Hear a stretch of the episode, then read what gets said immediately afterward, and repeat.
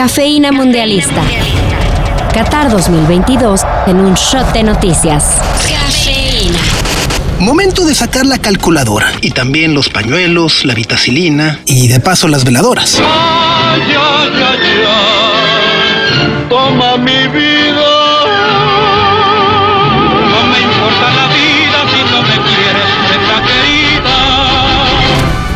Y es que tras la derrota que nos propinó Argentina dos goles a cero, solo nos queda secar las lágrimas, curarnos el ardor, las heridas y por supuesto hacer cálculos en espera de un milagro que mantenga con vida a la selección mexicana en el Mundial de Qatar.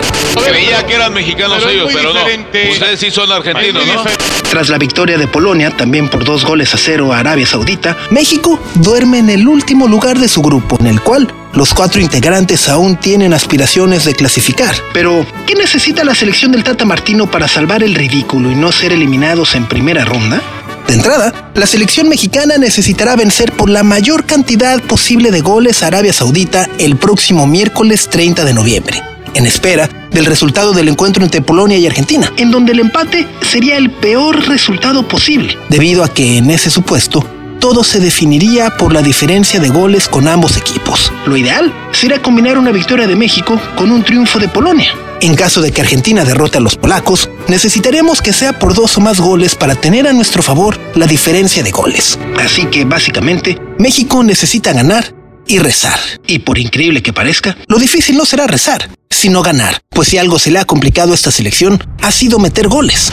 México acumula cuatro partidos mundialistas sin anotar un gol. Y más que ello, en los primeros dos partidos de Qatar 2022 no hemos generado ni siquiera una sola jugada de peligro. Como dato extra, este es el primer mundial en el que México no anota en sus primeros dos partidos desde 1962. Sí, hemos empatado una marca histórica. Ay, ay, ay.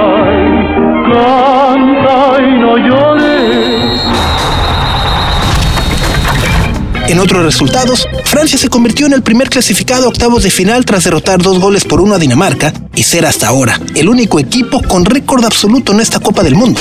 Aquí la tiene Griezmann, Griezmann que mete. Por su parte, Australia derrotó por la mínima a Túnez y podría clasificarse en caso de empatar o derrotar a Dinamarca en el último partido de la fase de grupos.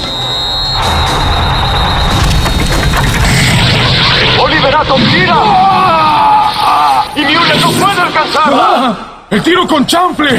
Para mañana domingo, a las 4 de la mañana, la sorpresiva selección de Japón se enfrentará a la gran decepción del torneo que ha sido Costa Rica.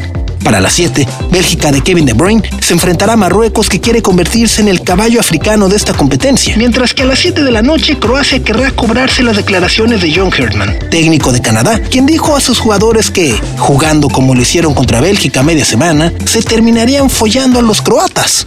Yeah, it's not uh, not massively respectful to Croatian people and, and the Croatian national team. I understand uh, very well where they're at on the world stage, um, but in that moment, you know, you you're taking your men to that next place.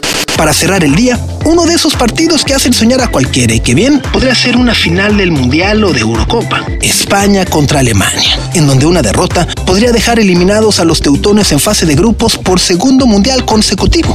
Si España gana el Mundial, a mí Luis Enrique me seguirá cayendo mal. No me cae bien Luis Enrique. Si España gana el Campeonato del Mundo, seguiré pensando que la España, la selección que ha llevado Luis Enrique, era francamente mejorable. Para este más información, sigue la cobertura de Qatar 2022 en sopitas.com.